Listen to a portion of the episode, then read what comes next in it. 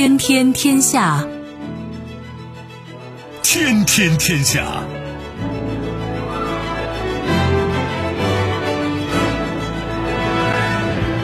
历史穿行者，新闻摆渡人。各位好，我是梦露。您正在选择收听的是《天天天下》，和我一起陪伴大家的还有本节目评论员重阳。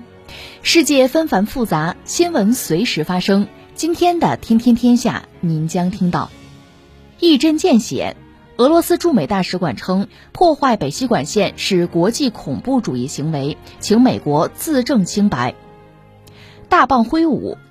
欧盟宣布第十轮对俄制裁方案，首次加入伊朗实体。法庭上见，欧盟就两项争议裁决起诉波兰，双方长期法律争端升级。突如其来，英国苏格兰政府首席大臣斯特金正式宣布辞职。收听我们的节目，您可以使用收音机，也可以使用手机。欢迎使用计时客户端，也可以选择蜻蜓 FM、企鹅 FM 或者是今日头条，搜索“天天天下”，可以收听节目回放以及其他的相关内容。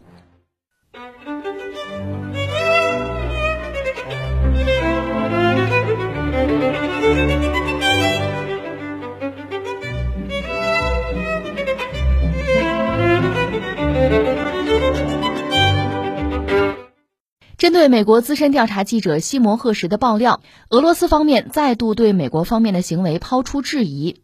据俄罗斯驻美使馆二月十六号声明，俄罗斯将北溪天然气管道爆炸事件评估为国际恐怖主义行为，同时要对此进行全方位的独立调查。声明写道：“我们把这件事情定性为国际恐怖主义行为，需要进行全面和独立的调查。”如果被指控垄断了真相的美国能从针对我们进行空洞的指责，转变为专注手头的事情，并至少尝试证明他没有参与破坏天然气，这不会有什么坏处。稍早之前，美国国务院发言人普莱斯在赫什发布报道之后，否认美方与北极管道被炸事件有关。他宣称，美方的解释是可信的，赫什完全是胡说八道。这一回应也引起了俄罗斯驻美使馆的质疑。呃，我们再来关注北溪管线遇袭事件哈，这个事情发生时间已经不短了，只不过最近一个美国的资深的调查记者，就是赫什，他呢爆了个料，而且昨天我们讲，我的理解他就是挤牙膏式的爆料，这可能是爆料的一种技巧吧，保证效果呀，同时保证个人安全吧。那矛头指向美国，就是这个美国记者爆料是美国政府，特别是拜登最终下令炸掉了北溪管线。那么，按照我们对新闻事件的理解，如果你个标题应该说这是轩然大波，是吧？万众瞩目，应该是这样吧？不是啊，不是。一个是西方主流媒体对这个事基本上保持缄默，就不吭声了，就装看不见。那你想，这里边俄罗斯这个角色当然是非常愤怒。一个是北溪，尤其北溪二号啊，是他砸了一半的钱呢，这损失很大呀。如果找不到幕后黑手。咱先不说能不能索赔到这个钱，就索赔本身都不可能啊。所以当然俄罗斯方面站出来，他现在对两个角色提出了要求，一个是给联合国，就这事你得做主啊，给我们做主啊。联合国说这事我管不了，这事我管不了，这是联合国的态度。那么俄罗斯方面当然对联合国的这个回应是不满的，是不认同的。再就是俄罗斯驻美国的大使就说这个事儿美国你脱不了干系，要么你自证清白，提出要求对方自证清白。当然，相信美国人肯定要顾左右而言他。人家主流媒体现在宁可炒八卦，也不会谈这个事儿。所以，就说到贺石这个人呢，因为我们都算媒体人嘛，我们当然和他没法比了。我觉得一个老头儿，这算孤勇者呀，他挺不容易。但这个事情会怎么样，我们也只能叫叫拭目以待吧。样样说，第一个，俄罗斯目前其实确实非常恼火，因为北溪管线被炸，这个对俄罗斯其实在经济上是一个重大的损失。另外，实际上。按照赫什的说法，就美国人其实主要是针对德国、针对欧洲，就彻底断了你和俄罗斯能源合作的念想，你就别想了。因为这事儿很简单，我可以炸第一次，就可以炸第二次，你就别想了。所以以前在节目里和大家分享过，你读一点书吧，比如说你读一读这个英国的那个地缘政治大师，就麦金德他那个世界岛理论，我不是一再讲吗？如果说作为海洋秩序、海洋国家，尤其英国、美国这样的国家，最为担心的就是在亚欧大陆。你得说，亚欧大陆是整个人类，就是地球有人以来是最主要的舞台。亚欧大陆，对吧？那么亚欧大陆如果出现一个呃强大的力量，你说国家也好，国家联盟也好，如果能够建立一套大陆秩序，那么对海洋国家就是灭顶之灾。因为目前的全球秩序从根儿上讲，实际上是海洋秩序。那么海洋国家会极大的得益。那么对海洋秩序的挑战，以前沙俄就做到过，对吧？当时沙俄和英国争霸，后来苏联和美国争霸，你都可以这样来看啊。就是英美肯定要警惕，在欧亚大陆出现一个一个大的力量，一个强大的力量挑战自己既定的秩序，就实际上就是要剥夺自己的利益嘛。那从俄罗斯来讲，你看它其实三款选择，一个呢，如果俄罗斯能够和欧盟和欧洲的主要国家如果能够站在一起，结不结盟的放在一边，就是说在经贸上的一体化，因为欧洲毕竟是发达经济体啊，也是大市场嘛，购买力很强的。那俄罗斯呢，资源能源几乎是无限的，如果他们走到一起，那你想这个力量，英美是受不了的。当然说，俄罗斯和欧洲能不能走到一起，在历史上是很难，因为宗教。因为彼此之间的攻伐，俄罗斯对欧洲有威胁，美国现在在渲染这种威胁嘛，所以能不能说合作，也许是有天花板的。但是如果双方多接触、多交流，今天的俄罗斯毕竟不是当年的沙俄或者苏联，所以嗯，走到一起的可能性不是没有。那这种可能性，其实美国必须要拆除的。当然，俄罗斯还有两个选项。其实，在苏联时代，你看有学者现在讲，如果苏联和中国在那个时代真的背靠背，因为苏联重工业很强大，中国的轻工业和人口。潜力是很大的，那可能世界格局就不一样。但苏联没有这样选择，那俄罗斯还有一个选择，就是和乌克兰和白俄罗斯在一起。乌克兰毕竟有农业有工业，顿巴斯又没有钢铁，那可能俄罗斯的决策层认为这个方案是更现实。那么俄乌之间的冲突可以看作是他们有这样一个方案。那乌克兰要彻底倒向西方，加入北约呢？这个方案就彻底没有希望了。那俄罗斯的未来就无从谈起了。这是我们大约画了一个框架。那俄罗斯有没有可能和欧洲走到一起？因为俄乌战争，你看到欧洲是站到俄罗斯对立面。但是不管怎么说，战争迟早结束的一天呀。那战争结束以后，有没有可能双方再接近？坦率说，只要欧洲还在搞资本主义、搞市场经济这一套，俄罗斯只要还有油气，而且又是廉价的，那我不买你能买谁的呀？买谁的不是买啊？所以合作的可能性依然是存在的。美国这块好。所以你看，北溪一号、二号彻底被炸掉，这意味着什么？美国一个是断了欧洲再想使用俄罗斯能源，尤其德国啊，使用俄罗斯能源的这个念想和胆量，那用谁的呀？反正用美国的肯定是一个选择。美国的油气卖到欧洲吗？这是对欧洲一个更紧密的捆绑，这是一个。再有一个，对俄罗斯来说，这个打击当然也是巨大的，因为俄罗斯在两条北溪管线上，它要投资的，这钱恐怕收不回来，大水漂了。俄罗斯本来经济就不强，它经济规模就有限，这个损失确实是非常惨痛的，所以俄罗斯很愤怒，把这个事定义成国家恐怖主义。那你说定义成国家恐怖主义有没有道理呢？那我个人理解是有道理的，关键是这种定义需要得到国际社会的认同。现在麻烦的是，大多数国家，尤其西方国家，甚至包括联合国，他不认同、不回应。说白了，他不敢，事儿就这么个事儿。而且俄罗斯的恼火很多了，那俄乌战争。如果只是俄罗斯乌克兰之间的博弈，按说没有悬念。但是西方站到乌克兰背后，那俄罗斯整个的战略规划就完全被打破了，甚至这个战争什么时候结束也不是他说了算了。另外，最近还有一则消息，堪称是令人关注甚至震惊啊！俄罗斯最新的俄罗斯啊最新的战略轰炸机图幺六零，这个飞机其实是苏联时代的算遗产吧。那么俄罗斯费了九牛二虎之力，在喀山重建生产线，那是要花钱的。重建生产线，重新来过，生产新的战略轰炸机应该可以了，可以做了。最新的量产型已经试飞了，但是在这个当口呢，图幺六零轰炸机的工程师在美国出现，举家逃往美国，那显然是带着重要的资料去的，投奔西方了。这个对俄罗斯来讲可能叫雪上加霜吧。三点，第一呢，这个事儿说明美国或者西方在俄罗斯的间谍行动是非常猖獗的。你想，一个工程师又掌握着高度机密。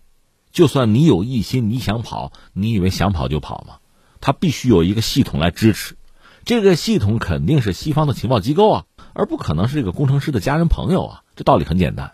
那第二，我们讲在历史上，一九七六年确实发生过一个单打独斗的事件，就是苏联空军的那个别连科中尉，他驾驶当时最先进的米格二十五叛逃西方，因为是一架战斗机啊，一个人跑，开着飞机跑也就跑了，所以你别拿这个事儿去类比俄罗斯的工程师叛逃。那个是拖家带口的，所以不是一个人或者家里面几个人就跑得了的。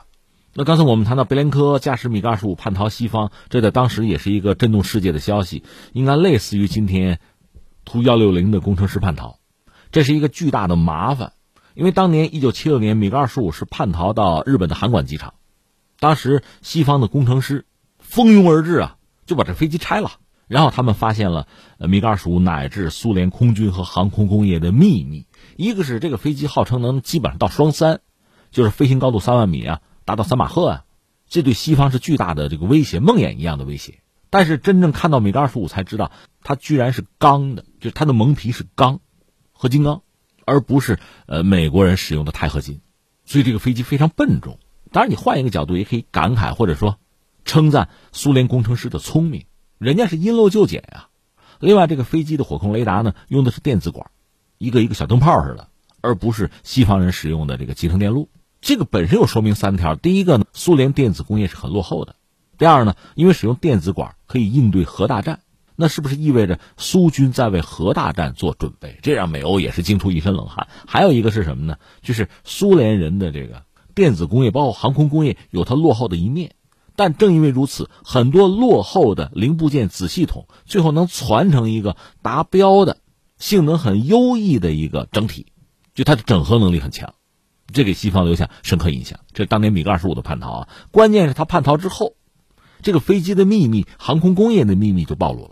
所以苏联的空军要为这事擦屁股的，就是说你所有飞机你要升级啊，因为这个东西在西方人眼里是透明的、赤裸裸了，你必须想办法改变啊，这成本是非常高昂的。这是我们说到七六年那出啊，那翻回来还说图幺六零这事儿。那第三当然是在政治上，因为当年是美苏冷战，这边最先进飞机叛逃。这可以大肆宣传啊！那么如今，俄乌战争，俄罗斯和西方在博弈，那在这个时候，这次叛逃事件也可以被用来针对俄罗斯进行宣传，让俄罗斯会被动。而且图幺六零毕竟是他目前现役的最先进的轰炸机了，如果又被西方看个六够哈，一览无余的话，哎，这确实无法想象。所以俄罗斯的这种愤怒哈，这是在战场之外的，是在隐秘战线的。连我们说图幺六零工程师这个事儿，大家刚才讲的这个被袭被攻击，在这些领域遭到的打击，俄罗斯将如何报复？那公开的当然通过联合国甚至国际法院，指控对方是国家恐怖主义。那这条路又很难走得通，俄罗斯该怎么做？怎么样来挽回自己的声誉和损失？这个当然很值得关注了。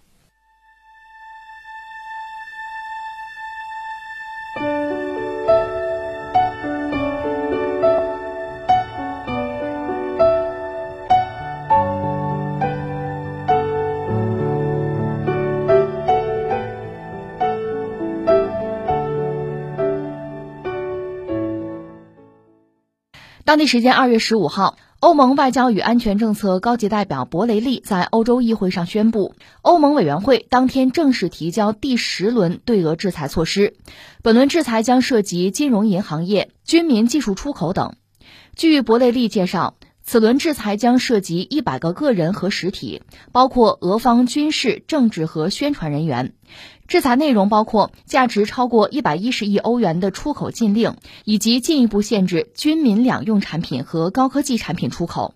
欧方建议对四十七种可用于俄罗斯武器系统的新型电子元件进行管控。此外，欧盟在本轮制裁中首次添加了七个伊朗实体。俄乌战争这马上打到二月二十四号，可就一年了。反正这一年肯定是停不下来，到二月二十四号。不可能停下来，没有任何迹象。而且现在按照泽连斯基乌克兰总统的说法，说大家所猜测的俄罗斯的这个春季攻势已经开始了。原来就坊间有传言说是在二月十四、十五号左右，俄罗斯会发动新一轮的攻势。但是到了这个时间节点，大家说，哎，没有啊，没有看到什么消息啊。现在泽连斯基说已经开始了。当然他是乌克兰方面，就是作为呃俄罗斯的对立面，在战争爆发之后吧，应该说双方呃出于。打败对方的目的，在各个战场、各个维度上都要交锋，包括在舆论战，我们称之为智脑权哈，这个争夺也很激烈的。所以泽连斯基讲这个话吧，你也不好全信。那我们就等着看看有没有战报吧，这是一个。另一方面呢，俄乌战争一周年，呃，那欧盟又出手了，这是对俄罗斯进行第十轮制裁。呃，这里面我觉得最值得关注的三点吧，第一点是什么呢？就是这次你说对俄罗斯进行制裁是吧？那你制裁这个国家也好，什么实体也好，个人也好，对吧？你制裁就是了，把伊朗也烧上了，这是前所未有的。但各种原因我们大概能够猜到吧？大家知道，呃，前段时间伊朗和俄罗斯应该是有军事合作。这个军事合作呢，呃，按照西方的爆料，包括乌克兰爆料，因为乌克兰的说法是我们已经拿到残骸了，就是无人机残骸，呃，德黑兰小摩托，这是外号哈，就是所谓见证者幺三六。这是一种廉价，就是低成本的无人机，但是有相当的作战效能。那俄罗斯呢，应该说是引进使用。当然，你说是在战前就引进呢，还是在战争过程之中引进，这个不好讲。呃，而且呢，按照西方的指认，说伊朗可能还派了这个军事人员作为就指导老师吧。指导俄罗斯军队使用这个无人机，地点是在克里米亚。那克里米亚遭到攻击，遭到乌克兰攻击，还有伊朗的这个军人伤亡，有这个说法啊。但是说所有这一切的指控是乌克兰和西方，那么俄罗斯和伊朗呢，基本上是予以否认的。那俄罗斯的否认呢，在不同的阶段力度有所不同，但伊朗态度一直是比较坚决的。你说这个差异怎么理解呢？那可能从俄罗斯来讲，当然希望自己的朋友越多越好。直接承认、公开承认、帮助自己站到自己这一边，那当然不是一件 坏事。那从伊朗呢，出于国家利益、国家安全的考虑，可能不愿意更多的介入到俄罗斯和乌克兰之间的冲突，至少表面上不要介入嘛。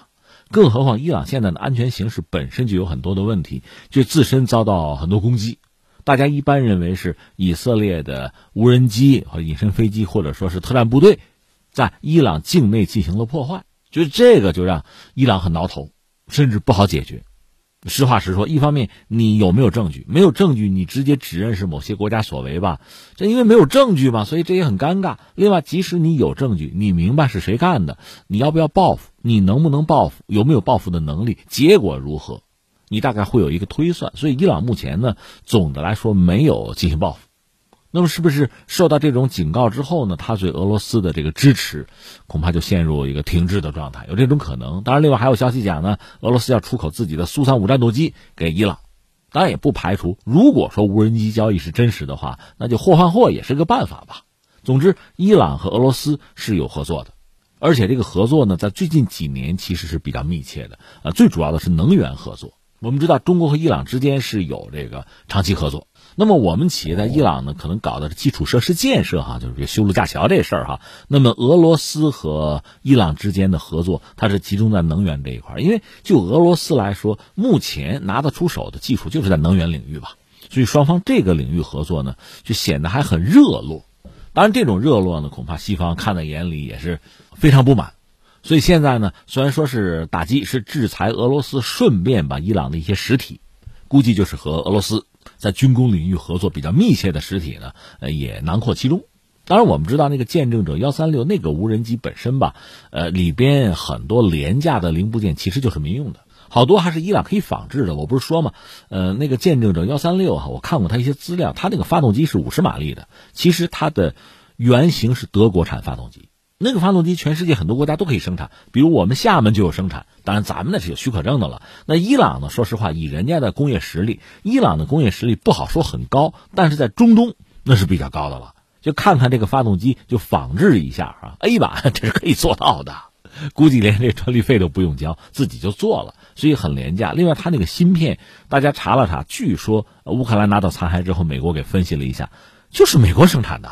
因为那个芯片本身也没有高技术含量，就是在以前一些库存里就可以找到。这是伊朗这些就是所谓的哈无人机啊，这些所谓这个高技术武器的特点。那这对俄罗斯来讲当然是件好事儿。这种相对低技术含量的、低成本、能可消耗的武器，对俄罗斯来讲是需要的。而从伊朗来讲呢，我不是说了吗？他总的来说是否认向俄罗斯提供了这种武器。另外呢，就是俄罗斯不是搞什么四周公投入俄等等，就这些事情，伊朗总的来说也并不认同。其实很有意思啊，就是说，包括白俄罗斯，白俄罗斯和俄罗斯离得比较近，呃，进入这个所谓一体化进程。即使如此，他的总统卢卡申科呢也有自己的主张，代表白俄罗斯作为一个主权国家是有自己的主张的，是独立自主的。就是说，除非乌克兰侵略我们，否则我们白俄罗斯不参战，他是明确的表态的。那么伊朗，你看，一方面呢。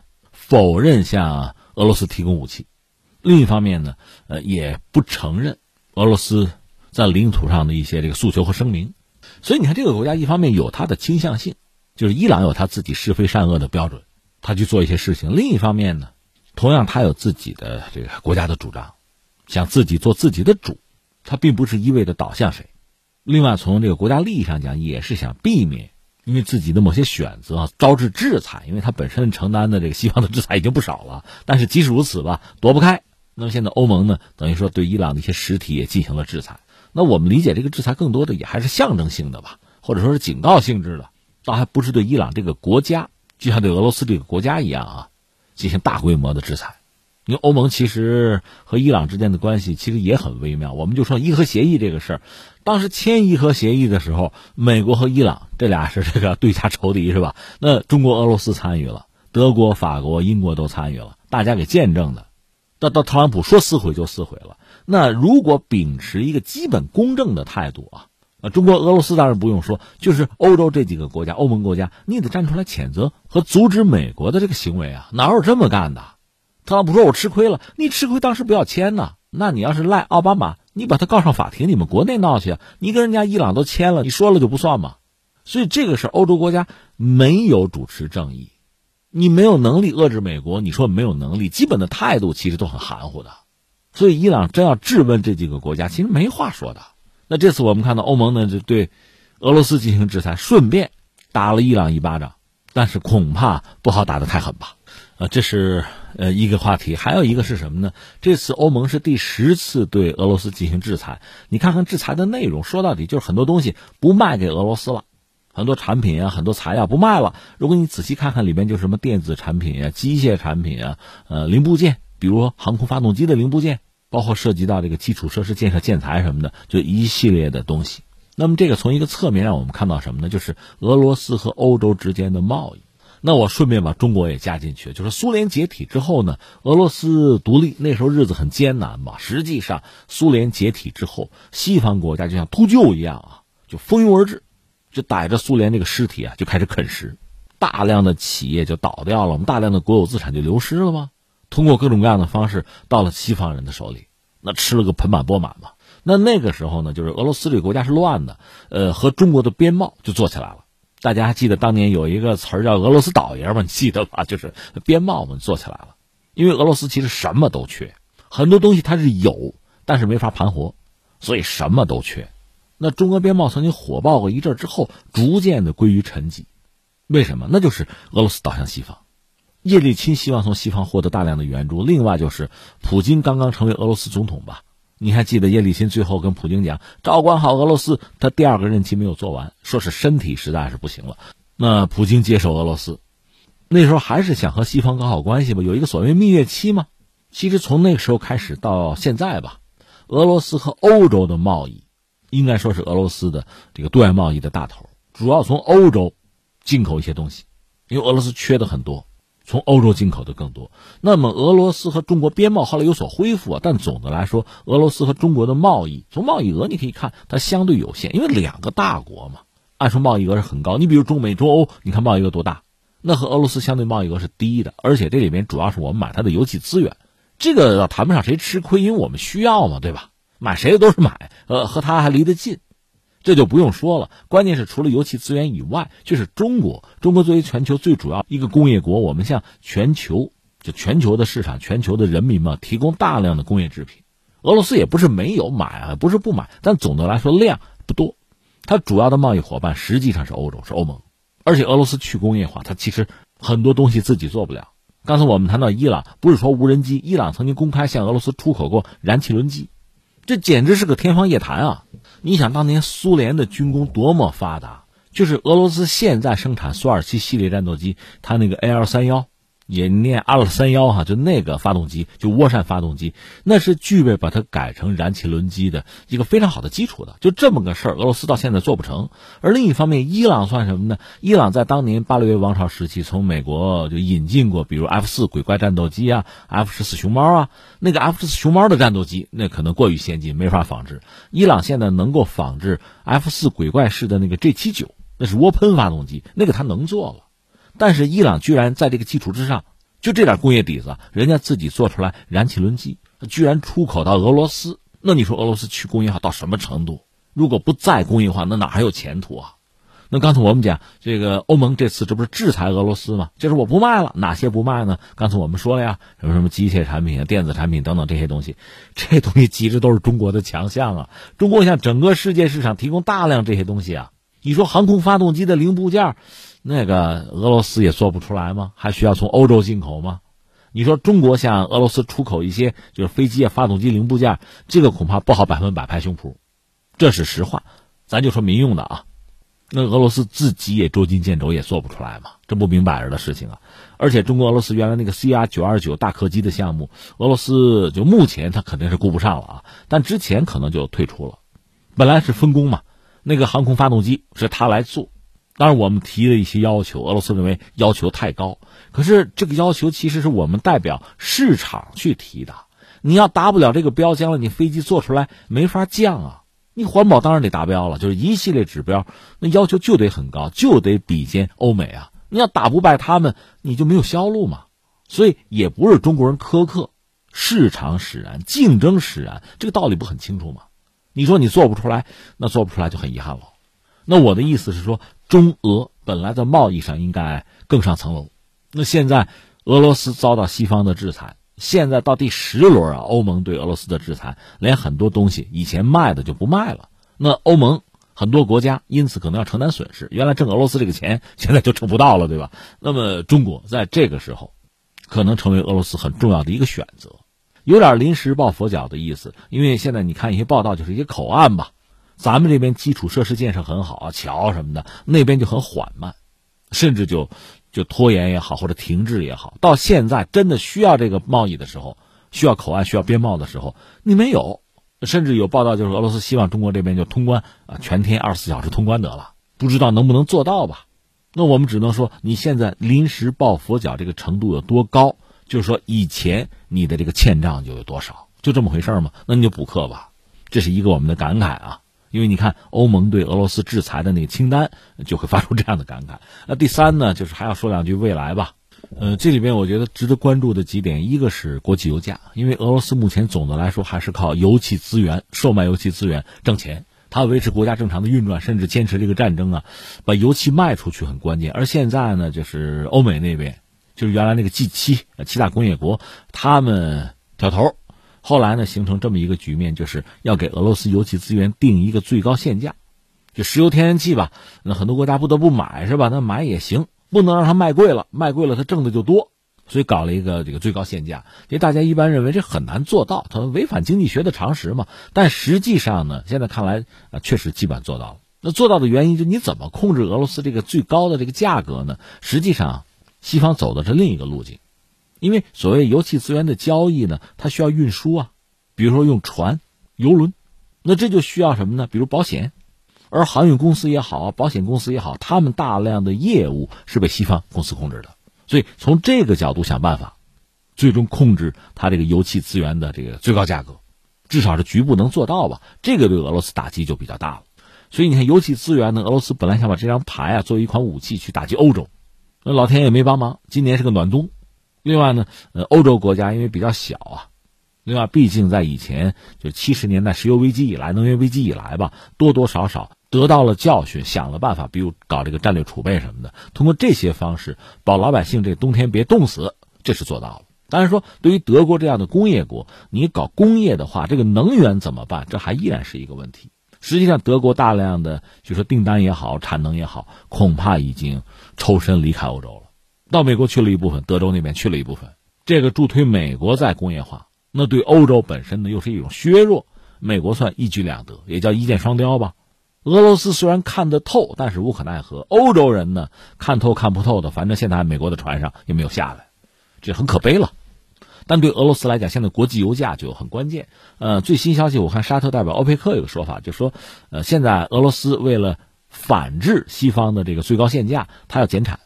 做一些减产，那么欧佩克呢也没有帮西方，也没有帮俄罗斯，就我维持现状，我也不减产，我也不增产，这是欧佩克的态度。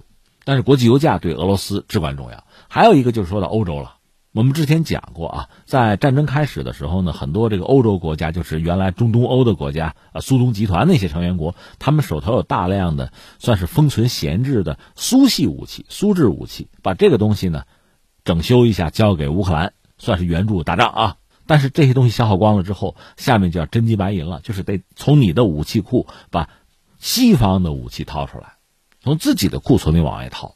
就是大家下了很大的决心，主战坦克算达成一致了，掏啊！但是下面战斗机掏不掏啊？就诸如此类的问题一再摆到欧洲人面前。美国不管怎么说，全球最大的经济体，它财大气粗，离得又远，而且它得益是最多。欧洲国家不是啊？怎么办？这个仗一直要打下去的话，他们就得一直掏啊。那现在北约的态度，北约很大程度代表美国的态度，就只要乌克兰打，我们就援助。这话说的豪情万丈啊！但这个援助最后摊到大家，欧洲国家得掏啊，你掏得了掏不了啊，这真的是一个考验。只不过目前我们还没有看到任何迹象，这个战争有停下来，或者说这个矛盾有缓解，没有，那欧洲人就得继续煎熬了。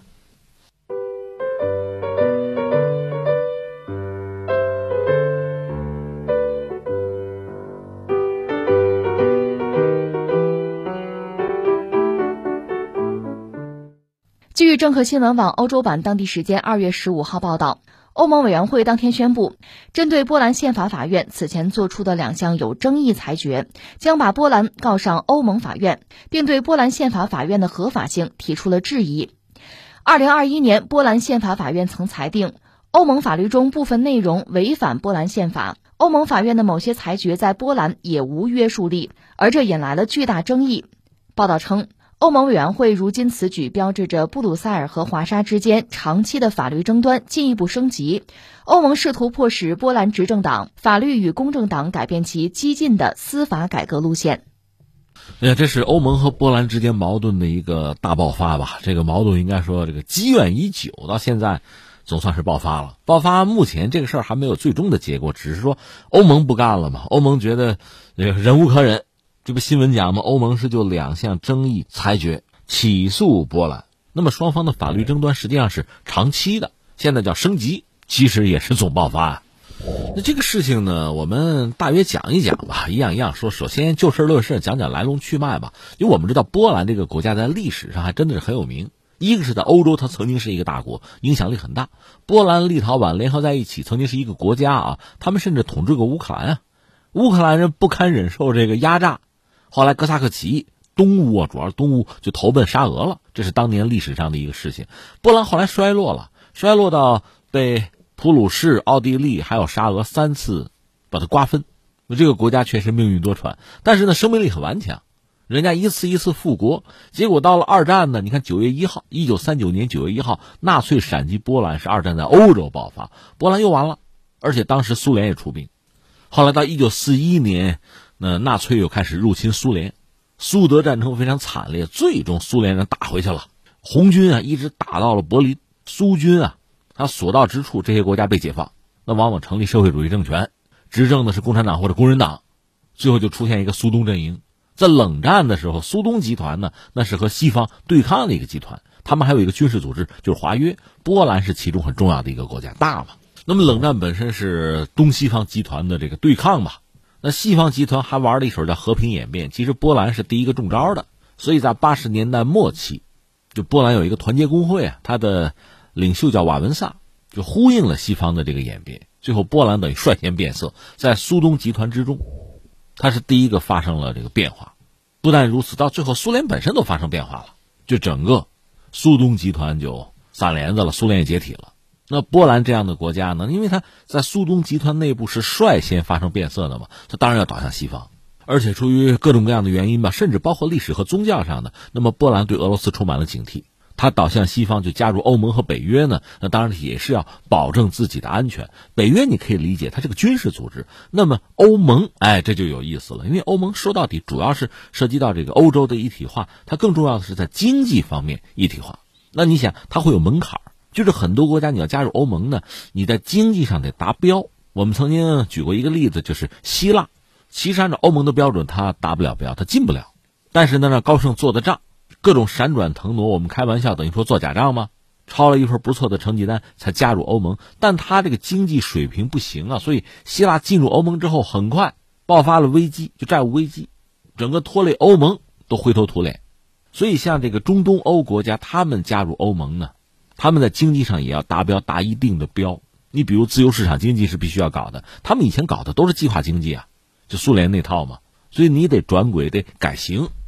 当然，他们想进入欧盟。也是希望搭上就欧盟经济发展这班车，因为中东欧国家经济普遍比西欧要差，所以搭上这班车进入欧盟之后呢，我还能拿一些补贴，在经济上得到一些援助，这很好嘛，冲着这个去的。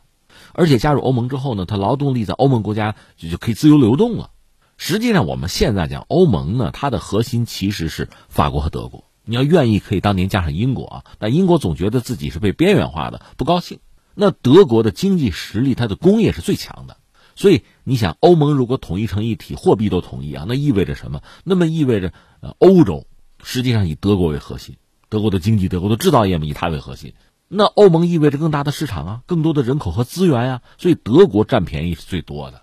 正因为如此，你看俄乌战争之后，因为能源问题嘛，那德国经济开始出问题，他不想和俄罗斯针锋相对啊，就割袍断义啊。所以，其他很多欧洲国家就逼着他这么做，那意思就你也有今天，对吧？是这么一种感觉，有点仇富的感觉啊。那么，中东欧国家进入欧盟之后，其实日子过得也并不愉快。一方面，大量劳动力走了，人家肯定要奔西欧去挣钱呢。那么留下的就老弱病残了。那我自己经济发展怎么办？再就是刚才我们讲，如果德国是核心，德法是轴心，那我们边缘化呀，我们的话语权也不够啊。另外就是，毕竟长期苏东集团吧。它的中央集权式的计划经济，它有一套原有的政治体制，当然它已经经过颜色革命，就是认同西方那一套哈。但是实际上这里面是有差距、有差异的，其实也是互相挑剔、互相瞧不上。你比如说波兰，理论上它加入欧盟，显然会遵从，就是认同欧盟的一系列的标准、一系列主张，对吧？你要不答应，你何必进去呢？你不认同，你何必进去呢？那既然进去，显然你是答应了。但另一方面呢，那肯定他希望。就最大限度的保持自己的独立性、自主性，所以这个矛盾就就有了。实际上，首先是在这个司法，在这个领域，波兰进行司法改革，那么欧盟说：“那你不能瞎改啊！你看看我们欧盟的宪章，你得按我们的规矩来啊！”就那意思，宪法是我这儿的，整个欧盟我们这是核心大法，你任何改革得按我这个来，否则我不认同啊！而且确实，欧盟指责你波兰，你执政党，你推动搞的这个什么司法改革。你这个破坏民主啊，对吧？那和我们欧盟价值观那就不统一了。所以这个事儿已经闹了很多年了，闹到最后呢，就是波兰的法院，宪法法院就说，我给你翻译成现代汉语，就一句话，就是欧盟那个东西你不能全听，如果全听，那就伤害了我们自己的主权吧？那你违宪。到这儿，其实这个矛盾已经很尖锐了。你想，就是欧盟之所以接纳波兰，那波兰你肯定要对我整个这个东西你是认同的，你是遵守的。你是成员吗？那你现在告诉我说你不能全听，你挑着听，你全听了那违宪，那你进来干嘛呀？对吧？所以这个矛盾就越来越激化。当然，我们要说波兰毕竟又是一个大国，而且波兰有自己的生存之道。在欧盟内部呢，一个是中东欧国家，其实它是一个小领袖，这个小圈子里它块头最大，影响力最大。另外，它和美国关系好，它抛开了德法轴心。他在欧盟外面找了一个靠山。我们又知道，欧洲国家吧，这个战略自主能力又差，说到底呢，还得跟着美国跑，捏着鼻子也得听美国人的招呼。那我波兰直接跟美国好不就完了吗？甚至到什么程度？你看特朗普做美国总统的时候，默克尔和他关系不好，特朗普就说：“我从德国撤军。”本来在德国有军事基地，美国有驻军，是吧？那个驻军说到底啊，至少名义上啊，至少欧洲人也信是保护欧洲安全的。那美国说我要撤军的意思，你的安全我不管了，俄罗斯找你们麻烦，我看热闹，对吧？是这么一个态度。那这个时候波兰站出来，来来到我这儿驻军，核武器也可以来，这是波兰的态度。那么俄乌战争爆发之后，你注意波兰哈两点，一个呢非常活跃，那就跟俄罗斯死磕，他通过各种方式、各种努力来推进欧洲乃至整个西方站到俄罗斯对立面。这是波兰，另外还有一个是什么呢？就欧盟内部，我是新领袖啊，我可以成为新核心啊。因为法德在对俄罗斯这个态度上，他比较暧昧，比较犹疑不定。你不坚决，你政治不正确。你看我，对吧？这是波兰的态度，两个态度。那目前我们看到呢，实际上，波兰和欧盟的这个矛盾似乎到了一个前所未有的一个高点吧？是不是到顶点？我们不好讲。到了一个高点，这个对撞呢就已经无可避免。最后，欧盟说：“这么着吧，法庭见吧，我告你啊！”这也是这个西方传统方式嘛，拿法律吗？裁定啊，裁决一下吧。但是你仔细想想，涉及到就是欧盟和波兰这个利益上的矛盾，实际上在欧盟内部这个主导权、控制权的争夺，这岂是靠法庭能够划定的？但这事儿发展到这一步、这个阶段，那就这么处理吗？那处理不了，这个矛盾更尖锐，进入下一阶段，咱们再说啊。这个就是就事论事，我们说清楚了啊，就是波兰和欧盟之间这个矛盾，表面上看是一码事儿，背后就是水底下是另一码事儿，实际上是这样的。那下面我们在讲什么呢？就是深挖一步吧，你会觉得有的时候吧，这很多国际组织啊和它的成员之间确实有某种困境在，包括西方的思维方式啊，咱们可以分析一下。我们讲西方，其实包括欧洲，就西欧吧，包括美国吧，这发达国家嘛，发达经济体嘛，它确实有一整套的逻辑。当然，它的核心肯定是为自己着想啊。人家特朗普比较实在，喊出来了，就是美国优先，美国第一。咱不说这个了，就说他们实际上就是西方发达国家啊，他们在制定政策或者和呃其他的经济体做生意，包括跟我们做生意的时候，他的很多思维方式吧，他也很很固化。其实你仔细想想，也挺可笑的，挺没道理的啊。你比如说，西方国家呢，因为它发达嘛，就是劳动者劳动力他的薪酬是比较高的。好比说工作一小时两块钱啊，比如说啊，那么呃中国也好，什么印度也好，印度还不如中国呢。就作为发展中国家，那劳动力薪酬它是低的，比如说一块钱。那么做出来的产品呢，就同样的，比如说摩托车或者说这个冰箱啊，那你想发展中国家如果它有一定的工业能力，有一定工业化啊，它这个产品肯定是便宜的，那劳动力就便宜嘛。所以西方国家觉得就是人权啊，讲人权啊，那你的工人的工资就薪酬你也得高啊，你不能低啊，不能搞血汗工厂啊，那意思你也得两块钱啊，那你单就人权就劳动者的权益来讲，这挺好，那三块钱才好呢，因为我也是劳动者啊，挣多一点我没意见。但是你想想这个国家的国情，作为一个发展中国家，更不要说什么十几亿人口，你让劳动者薪酬和发达国家一样，他根本就不可能。而且这个薪酬还只是收入的一部分，你想过没有？还有别的福利啊、保险什么的。那发达国家之所以发达，它这方面待遇就是高啊，它企业工厂的效率也高。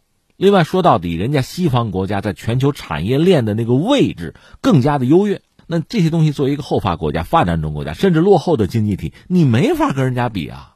那如果你要问那西方国家怎么发达的，那西方企业怎么就拔头筹，那是另一个问题。你想去吧，他们还抢过呢。咱们现在说这事儿哈，那就拿中国来讲，我不想到产业链高端吗？我真到高端你干吗？那我现在呃最高端的芯片我造不出来，你还掐我脖子呢？你并不想让我到高端呢？那我如果真到了高端，我是一等一的大国，我经济就发达，我国家就是有钱，那我劳动者福利可以更好啊。关键我这不没到呢吗？所以你看，就是西方国家，比如说要求发展中国家，你劳动者福利得到什么程度？甚至我们夸张点说，现在不怎么用这个词儿“血汗工厂”。可你要知道，当年很多发展中国家在初期，就是城市化那个过程中，很多农村人口宁可去城市去打工，去在血汗工厂挣钱，他比农村的条件也好啊。西方在历史上，你看他中世纪那还不如东方呢，对吧？那你现在有俩钱了，你富裕了，你就来这手。我的意思是说，你劳动者的福利啊、薪酬要上去了，那么工厂的收益、企业的盈利的能力。是不是都得上去啊？你光要求这个福利这块那我这个企业你要不把我放到第一集团，放到金字塔顶端，你干吗？你不干啊！所以你这个要求，你想想，它其实没有意义。如果没有意义，并不现实，你非要提这个东西，你是不是别有用心啊？那我只能这样问这个问题了。那除了这种所谓劳动力薪酬啊，就是所谓这个待遇问题啊，这人权问题嘛，对吧？还有绿色问题，环境问题，最后实在不行再来国家安全问题。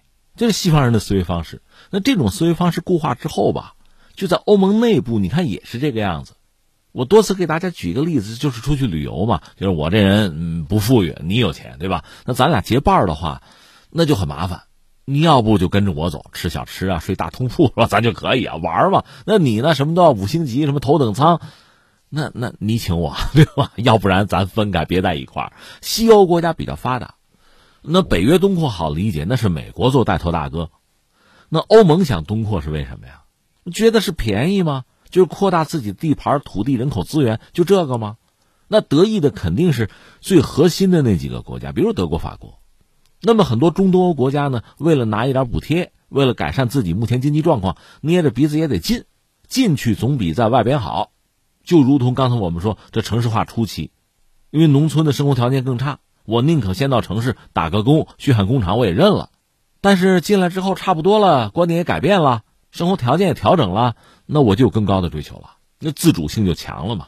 那你想，你欧盟越扩越大，里面的角色越来越多，彼此之间的差异，如果成员少吧，咱就忽略了，互相让一让，忍一忍。那成员多了，那就不一样了，就板结了，成了板块了，那这矛盾就大了。那你说老欧洲国家还拿以前那种思维方式去套中东欧国家，你套不住，人家不听你的。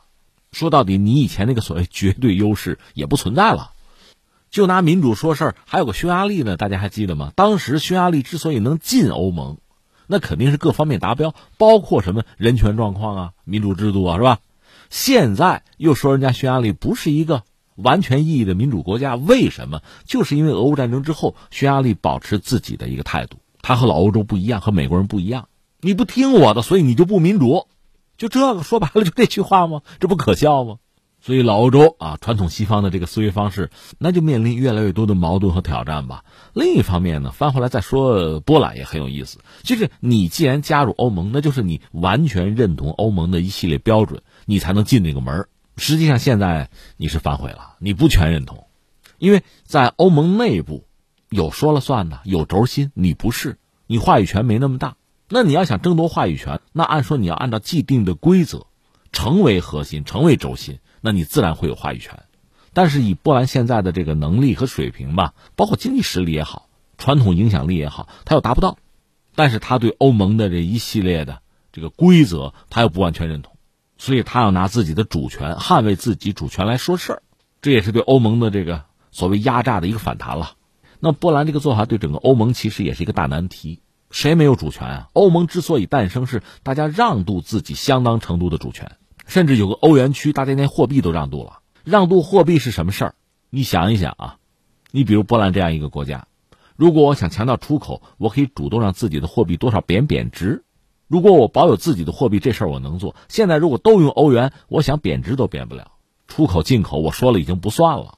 那么显然，在欧盟里面，就哪一个经济体实力更强，更能左右政策，更能从政策中得益啊？它是这个问题啊。说白了，当年很多中东欧国家加入欧盟。是看中了从里面得益，得到了吗？应该说局部的得到了，但是你又壮大了，你成长了。现在你再衡量自己的得失，你觉得吃亏了。其实英国当年也是因为觉得有利可图，他才加入当年叫欧共体，后来进化成欧盟的。他又是算计着吃亏了，这才退出。那么波兰怎么办？欧盟怎么办？这个问题就出现了。所以最后我们要说一句什么呢？就是欧盟现在确实遇到极大的困扰。就是怎么维持自己的统一，维持内部成员的一致，越来越难。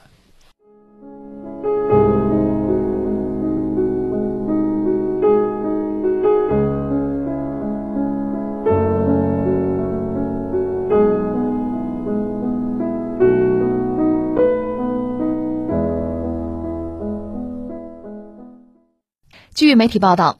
英国苏格兰地方政府首席大臣尼古拉斯特金十五号宣布辞去地方政府首席大臣和苏格兰民族党党首职务，但将留任至新领导人产生。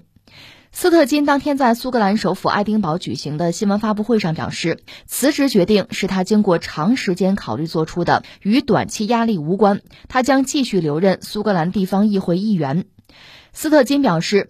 苏格兰民族党将在未来几天发布有关选举新党首的流程和时间表。他相信自己的继任者将致力于推动苏格兰脱离英国。苏格兰的这位首席大臣斯特金辞职了，这个确实让人一惊。哟，这可能意味着一个很大的变化，甚至你说对苏格兰一个时代结束，这是不是都可以可以这样讲啊？呃，这个人是这样，他十六岁。十六岁还未成年嘛，小女子哈，十六岁的时候她就加入这个苏格兰的民族党。那民族党有一个宗旨，就是要谋求独立，苏格兰独立，从英国独立。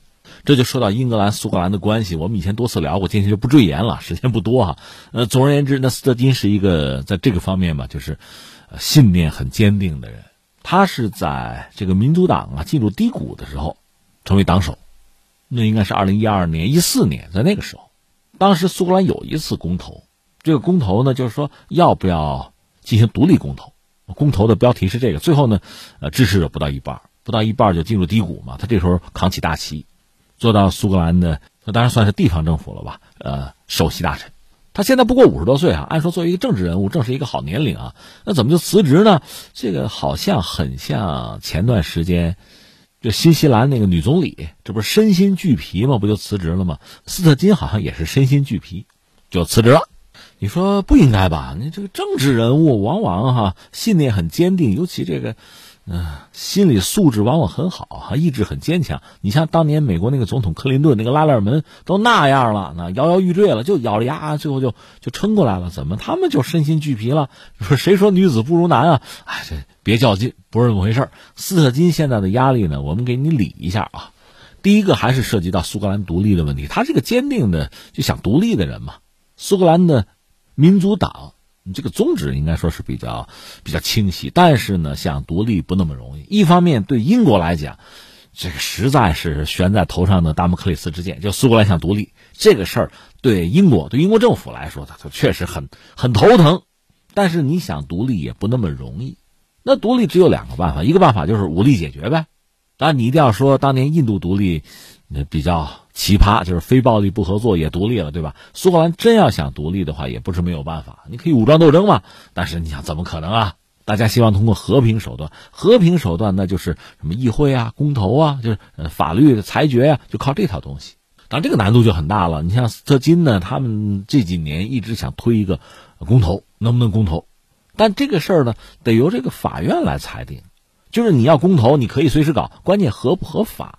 那么认同你，你合法，你这个公投结果就有效，你就可以服众。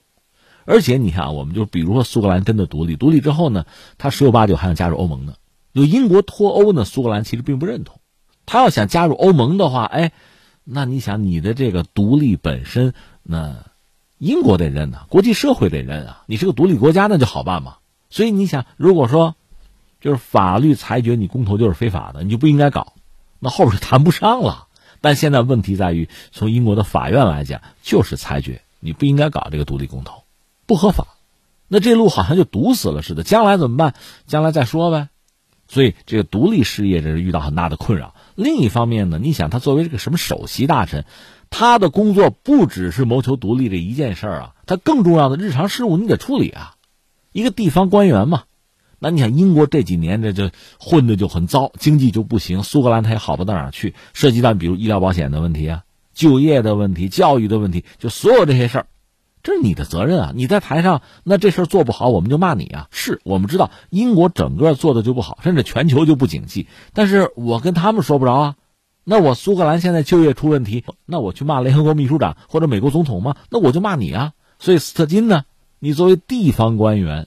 苏格兰这儿的首席大臣，那你就承担你这儿的这个压力啊，这就没办法。所以你看，身心俱疲，这这这是有道理的。那斯特金觉得这无力承担，这么着吧，不干了，不干了。是这样，他本人呢，作为一个政治人物，作为地方议会的一个议员，这个角色是要保持的。但是你看，首席大臣你不做了，同时就意味着那个民族党的党魁，就党首你不干了。你就卸任了吗？那你这个位置可就空出来了，那就需要有一个继承人。这个继承人呢，要做苏格兰这个民族党的党首，就主席啊。那他有一个重要的任务，就是带着这个党往哪儿走。你比如说，我们还要坚持苏格兰独立。好，那如果坚持苏格兰独立的话，咱要不要搞武装斗争啊？或者说，咱还是通过议会合法斗争啊？如果合法斗争的话，要不要公投？这个路堵死了怎么办？就是这些很现实的问题摆在这儿。那么谁上任？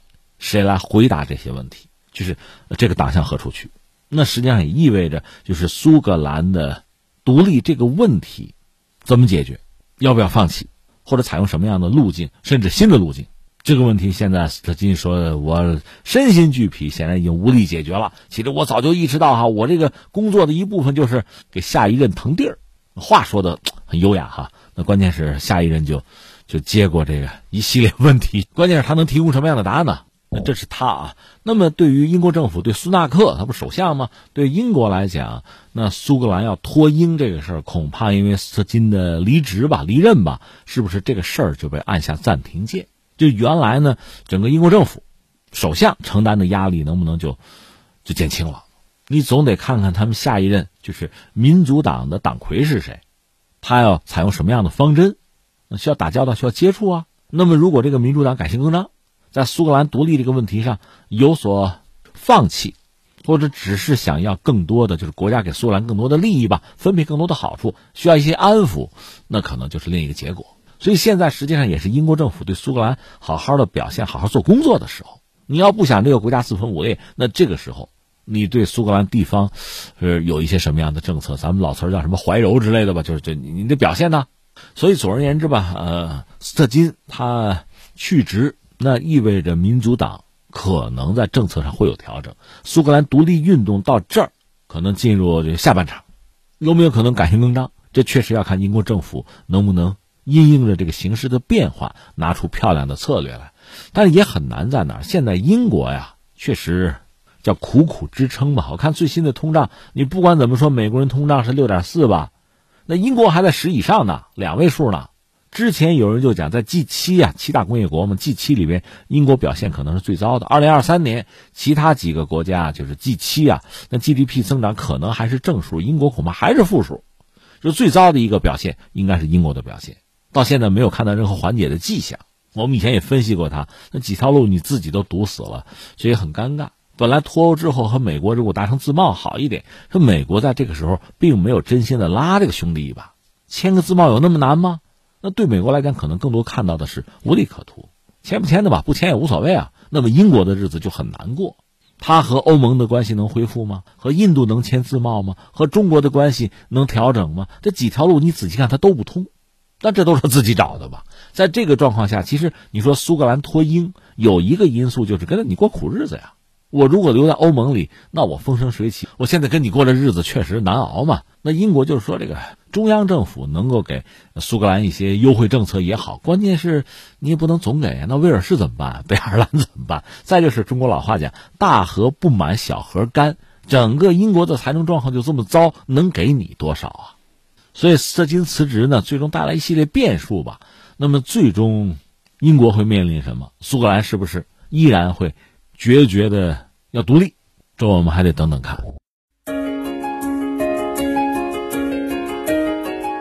好，以上就是今天天天天下的全部内容。我是梦露，感谢收听，明天再见。